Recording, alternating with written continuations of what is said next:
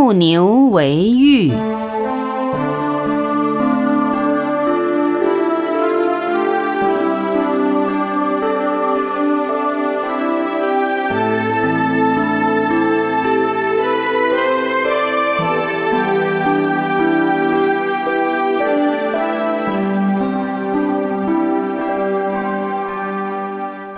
有一次，佛陀以牧牛人为比喻，对僧团的比丘弟子们说法。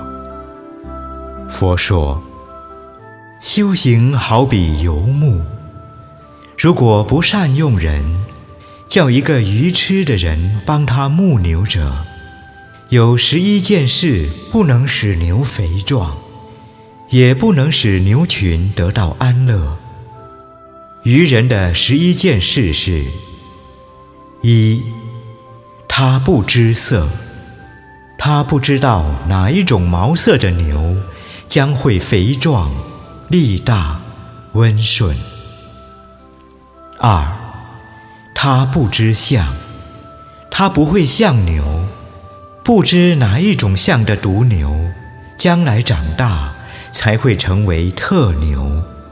不知哪一种毒牛是长不大的牛。三，不知除虫。虽然牛相很好，色泽也佳，但他不知替牛除掉牛身内外的害虫。四，不知复疮。牛身一旦有了创伤，不知以布复护医治。任蝇虫吻吸，传播细菌。五，不知起烟，不知以烟驱除牛蚊。六，不知择路，每天牧牛，不知选择牛能走的路，而使牛发生堕骨或意外伤亡。七。不知止处，每天牧牛，不知选择牛可居住安宿之处。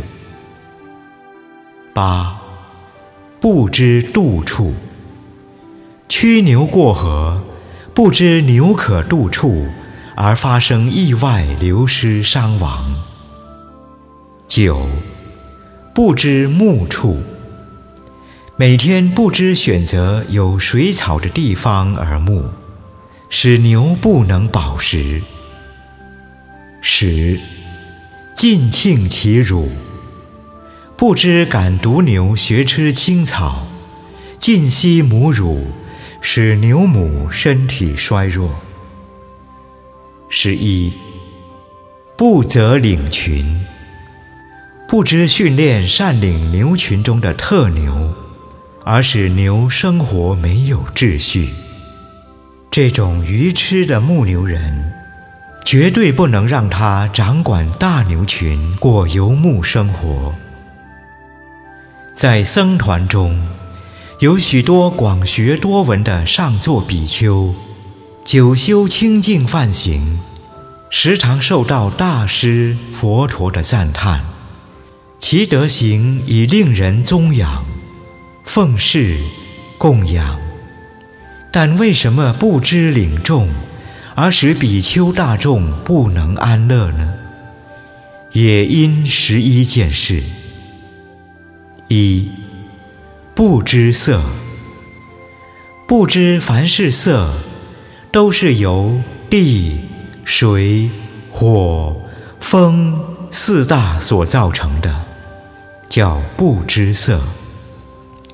二，不知相，不知一切事相，都因有过一连串的业相，才表现出慧相，叫不知相。三，不知除虫，心中所生起之欲念、嗔恚、杂乱之想，常住不离，不觉不灭。叫不知除虫。四，不知复疮。眼见色，耳闻声，鼻嗅香，舌常味，身所处，意所思，随取形象，不守六根。于世间之贪爱，一切恶不善法，心随生漏，不能防护，叫不知覆疮。五，不知起焉。平时所闻、感受着一切善法、佛法，不知为人分别弘扬，叫不知起焉。六。不知则道，不知以正见、正思维、正语、正业、正命、正精进、正念、正定等八正道及圣法律为人宣说，叫不知则道。七不知止处，于如来之所。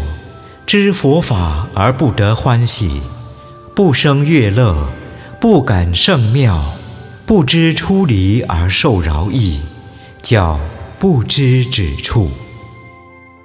八不知度处，不知佛说三藏十二部一切经典之可贵，也不知咨问请意，不知如何为善，如何为不善。如何为有罪？如何为无罪？以何等法为圣而非恶？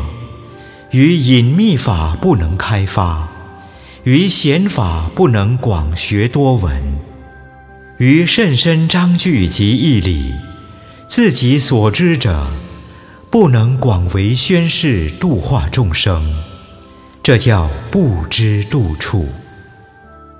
九。不知目处，不知观身不净，观受是苦，观心无常，观法无我。这四念处及贤圣法律是放目处，叫不知目处。十尽庆其辱，有信众不施衣被、床卧、医药、滋生之具。比丘受者不知限量，不知惜福，使福尽无余，叫尽庆其辱。十一，不择领群。诸上作大德，不向各方面有聪明圣智或有修行之长者称说功德，令其宗养成事，供养僧众而得乐乐。也不令诸方贤善，乃至有社会地位之人随缘学法，令其身口意三业得到清净悦乐，叫比丘不择领群。如果比丘也如牧牛之人，能知道运用牧牛之十一法者，自他都能令得安乐，皆大欢喜。